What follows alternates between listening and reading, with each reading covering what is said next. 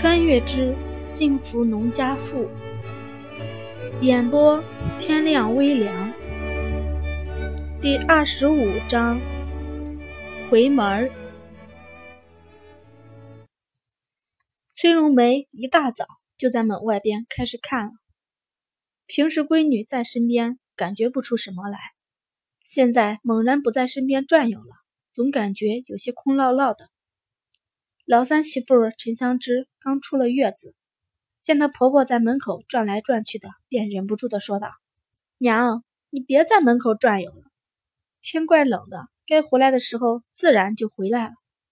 你总在外边转悠，也回不来呀。”崔荣梅忍不住老脸一红，虽然她知道这个道理，但是还是想在门口看两眼。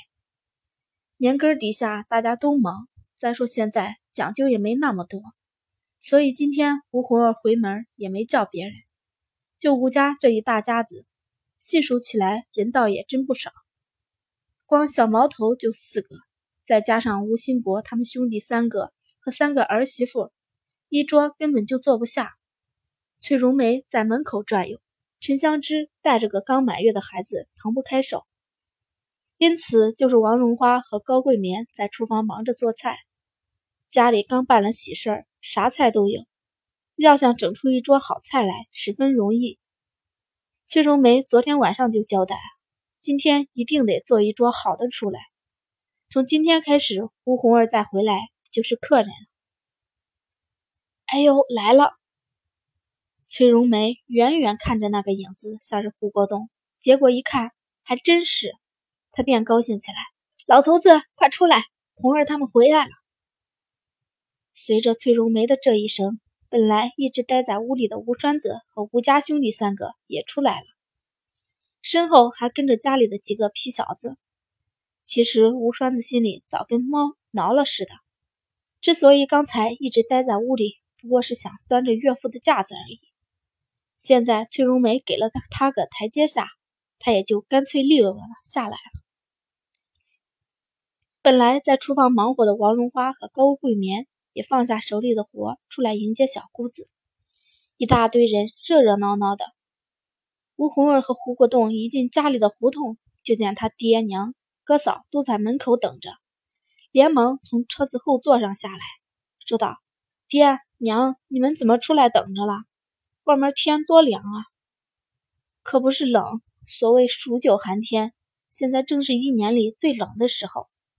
刚才俩人出门的时候还没事儿。”现在已经飘起小雪花了，没啥，我们穿的都厚实，赶紧进屋吧。看着一路上冻的，昨天还好好的，今天就下起雪来了。崔荣梅摸摸吴红儿的手，觉得冰凉冰凉的，便拉着闺女女婿往屋里走。虽然没暖气，但是因为炕烧的热乎，屋里倒是很暖和。让吴红儿和胡国栋脱了鞋上炕暖和着。有一人给两人倒了碗热水暖手，见两人身上有了热乎气儿，崔荣梅这才放了心。吴东三个皮小子早围着吴红儿拿过来的大包小包开始转悠了，看到点心更是一阵欢呼。尤其是吴西现在才刚能跑利索，但是馋嘴程度却和几个哥哥不相上下了。你说说，你们还拿这么东西过来干啥？家里啥都有，国栋等走的时候再给你爹娘拿回去，家里不缺这个。见到闺女大包小包的往回拿，崔荣梅先是高兴，看来自家闺女没在婆家受了委屈，然后就是一阵担忧，这丫头这么不知道俭省，如果她公婆有了意见怎么办？娘，这本来就是买回来孝敬您的，我们拿回去，我娘该孝我了。来，小戏子，吃点点心。胡国栋笑呵呵地跟崔荣梅说道。见几个孩子围着那两包点心打转，便撕开了一包，一人分给了他们一块。哇！三个小家伙拿到了好吃的，高兴地喊了一声：“谢谢小姑父！”然后便一溜烟地跑了。要是不跑，恐怕点心还得给崔荣梅要回去。虽然最后点心还得让他们吃到嘴里。但是奶奶往往都要把点心放到硬邦邦的、不好吃了才舍得给他们。这三个臭小子！崔荣梅见三个兔崽子跑得比兔子还快，便笑骂了一句：“国栋，你就会惯着他们，这皮小子就不能惯着。多贵的东西都给他们糟蹋了。”丈母娘看女婿越看越欢喜，崔荣梅怎么看胡国栋怎么顺眼。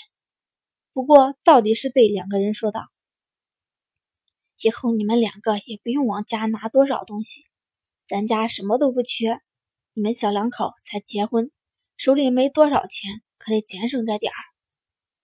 都是过了大半辈子的人了，崔荣梅是一肚子经验之谈，准备给小两口分享。娘，没事儿，给你买点东西的钱我们还是有的。吴红儿笑着说道。结婚那天晚上，胡国栋就把他攒的小金库交给他了。说实话，并不多，只有不到五十块钱。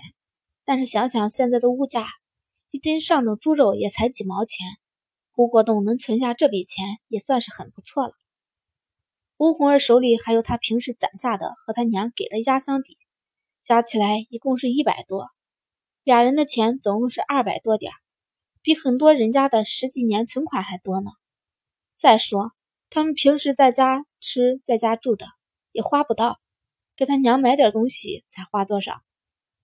其实以前吴红儿也好奇，胡家一个儿子的确是负担轻，但是儿子少了，意味着家里的壮劳力也少。在这个以劳动力为主的时代，劳动力少，给一个家庭带来的负担几乎就是致命的。虽然不至于饿肚子，但是胡家的生活也不至于这么轻松才是。后来才知道，胡老图除了农忙的时候在地里挣工分。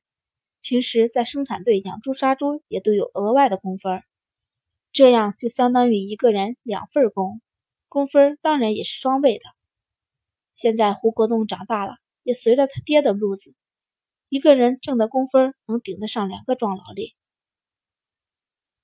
也不是没有人嫉妒，但是这养猪杀猪也算是一门技术活，虽然大家都会养，但也不是所有人都能养得那么好。谁敢在这上面闹事儿？要知道，村里每年都要上交一定的数量的生猪肉，都是从生产队里出。如果出了问题，可是要从自家那里补上的。谁舍得这个？要知道，家里一年到头的进项就全出在猪身上了。因此，胡老图的这份高收入的活，算是长久的干下来。这倒还是其次。村里不管是结婚还是办满月酒，掌勺的都是胡老图，这可不是白干的，哪次不得些东西？因为有二女婿的那层关系，得来的很多东西，胡老图都卖了，这可是一笔大收入。不用票就能买到的东西，比用票买到的价格可高出不止一倍。杀了一辈子猪，怎么都有些门路。平时家里杀了猪，胡老图连价钱。都能比别人家多出去很大一部分。凭这些胡家攒下来的钱，不仅热热闹闹的嫁了五个闺女，给唯一的儿子留下的底子也是足足的。你这丫头就是不当家不知柴米贵，等以后有了孩子，啥地方都得花钱。国栋，这丫头从小被我惯坏了，你以后可不能啥都依着她。崔荣梅说来说去，还是想让胡国栋对自家女儿好一点。娘，红儿挺好的，我娘也没少夸她。胡国栋呵呵一笑，其实他说的不是场面话，他们一家子真的觉得吴红儿挺好的。本来一直在听他们说话的吴家父子四个，见胡国栋这么会说话，也都跟着有了笑模样，算这小子识相。爹娘，饭做的差不多了，咱们吃饭吧。看时间不早了，王荣花便进屋进屋来看看什么时候吃饭。瞧我这一说话就没个把门的，饿了吧？咱们赶紧吃饭。崔荣梅连忙说道：“家里人多，一桌站不下，索性就在吴家老两口的屋子里摆了两桌。五个男人在地上摆了一桌。”女人们带着孩子在炕上摆了一桌。陈香芝本来一直都在自个屋里待着，吃饭的时候才过来。当然，孩子也被他抱过来了。小吴北才一个多月大，不过整个人倒是胖嘟嘟的。陈香芝怀孕的时候吃的多，嘴也馋，生了孩子以后奶也很强，因此小吴北在吃奶上一点也不艰难。家里头三个小侄子都是吴红儿一手带大的，只有这个小的，因为出生的时候他婚期已经十分近了，虽然也帮了点忙，但是出的力并不多。见陈香芝一过来，便马上把孩子接过来，说道：“北北都这么大了。”这小孩子真是一天一个模样。陈香芝倒是颇为放心的把孩子交到吴红儿手里，还打趣道：“咱们小担子给姑姑抱抱，明年好让你姑姑也添个胖小子。”这话说到了崔柔梅耳朵里。祥芝这话说的对，等一会儿你拿一件蛋蛋满月之前的衣裳给红儿拿回去，等红儿回去了，放到枕头底下。这个可灵验着呢，保准明年就添一个大胖小子。现在几个儿子又娶了媳妇，生了儿子了。现在崔荣梅唯一惦记的就是女儿早日生个小子，她这日子啊也就圆满了。吴红儿闹了个大红脸，她这才结婚的第三天，他娘怎么就提到这个？娘，看你说的是啥？见胡国栋正在下面跟胡家兄弟几个说的热闹，显然没注意到他们这边，吴红儿才松了口气。第二十五章播讲完毕，谢谢大家收听。